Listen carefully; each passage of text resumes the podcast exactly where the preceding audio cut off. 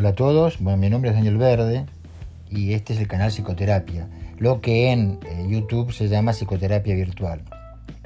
Justamente, eh, hablando de psicoterapia virtual, eh, hoy quiero mm, comentarles cómo funciona una psicoterapia online. Esta es una práctica que yo llevo haciendo desde hace muchos años. empezó allá en el, en el 97 en el Hospital Virtual de Argentina eh, cuando me hice cargo justamente de la parte del servicio de psicopatología y ahí se hicieron las primeras experiencias a través del email, eh, bueno, después fue avanzando a través de otros medios. En verdad la terapia online es muy similar a la presencial.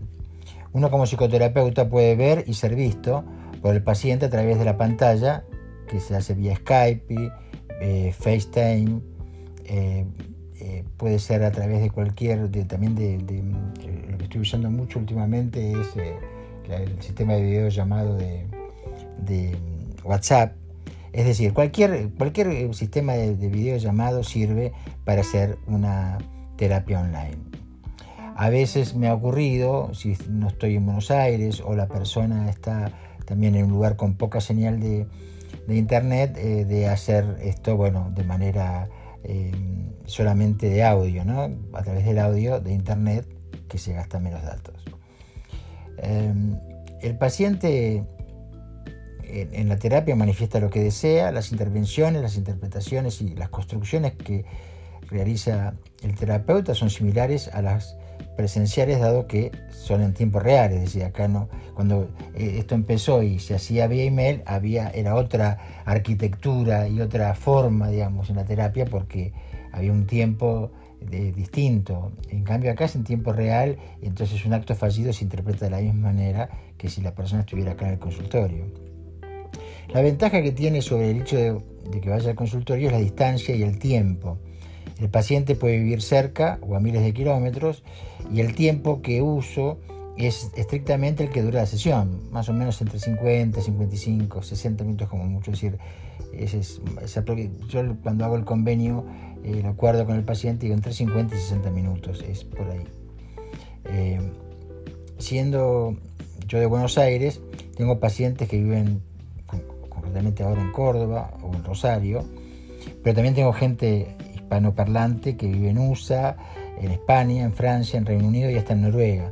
La gran ventaja es que aunque vivan en países tan lejanos, pueden iniciarse con un terapeuta de la misma lengua. Es decir, quizás el, hecho fundamental es decir, yo no nunca tuve un paciente de lengua inglesa de lengua francesa eh, o de lengua italiana. Y, bueno, el italiano más o menos lo manejo y el inglés también, pero no me animaría por lo que tiene que ver con las, modulaciones del lenguaje, con lo que tiene que ver con las jergas y demás. ¿no? Es más, me ha pasado de atender y, que tengo pacientes españoles y que, bueno, más de una vez tengo que pedir eh, que me expliquen el significado de tal palabra o de tal frase, porque el contexto lingüístico cambia de acuerdo al marco sociocultural.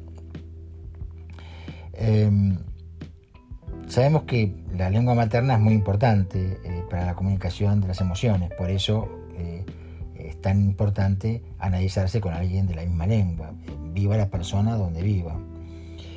Em, eh, hay gente que hace sesión una vez por semana, otros hacen eh, sesiones online eh, y mezclan sesión online con presencial, esto también tengo algunos casos que son así, porque se da un, fenómeno hasta, esto es más reciente, de los últimos años, es tan agitada y complicada la vida en las ciudades, yo vivo en Buenos Aires y atiendo en Buenos Aires en mi consultorio presencial, que muchas veces los pacientes me piden hacer alguna sesión esto en forma ocasional, alguna sesión eh, online. O en el contrato, en el acuerdo que llegamos, hacemos dos y dos o tres y una, es decir, porque tiene mucho que ver con lo ajetreado que hoy es viajar, eh, trasladarse de un punto a otro, el, tiempo, el gasto en tiempo, y esto, bueno, para las personas que están ocupadas es, eh, un problema. Entonces, bueno, en ese sentido también la sesión online reduce costos de tiempo y, favorece mucho la, comunicación. Bueno, los que, muchos de ustedes me conocen, pero para los que no me conocen, les recuerdo que mi enfoque y mi, base teórica, digamos, eh, teórico-clínica, es el psicoanálisis. que, porque toma en cuenta bueno, los deseos inconscientes, los, los, impulsos irracionales, las emociones básicas, todo aquello que no entendemos nosotros mismos. Y para eso está un poco la, la interlocución con el analista, ¿no? que te permite hacer consciente lo inconsciente y razonarlo.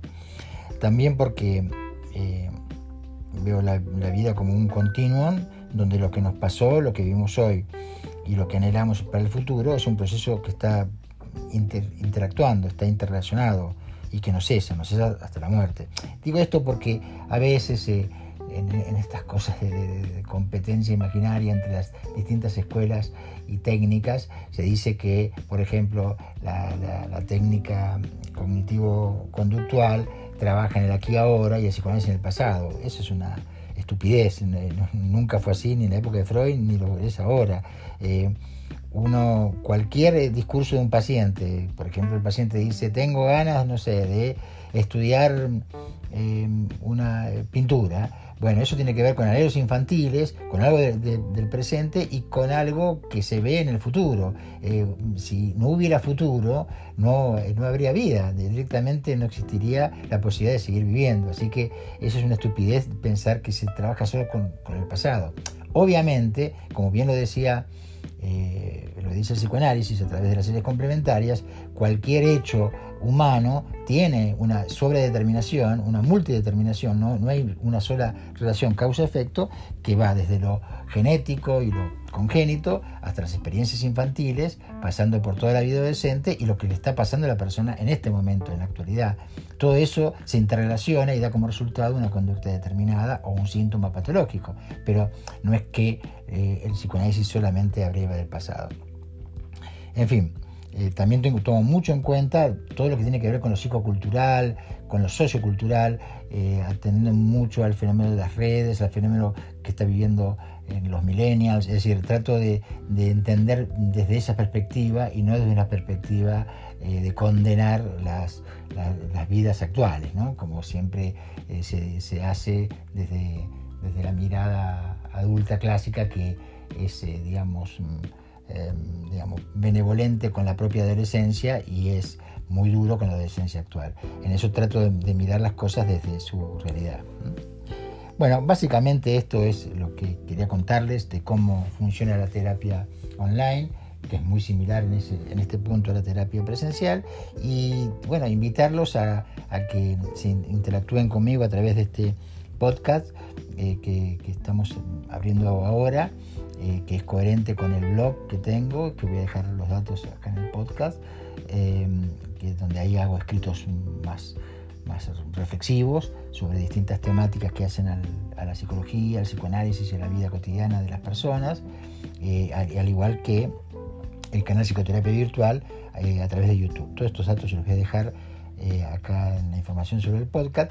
Y este, bueno, sería como eh, el podcast de apertura, aunque hice uno de prueba sobre el tema del 8 de marzo. Bueno, mm, es un poco el, podcast que trato de, que sea la apertura a una comunicación entre mi práctica eh, clínica, mi práctica profesional como, como psicólogo y, bueno, la gente que me escucha. Bueno, nos vemos en la próxima. Chao.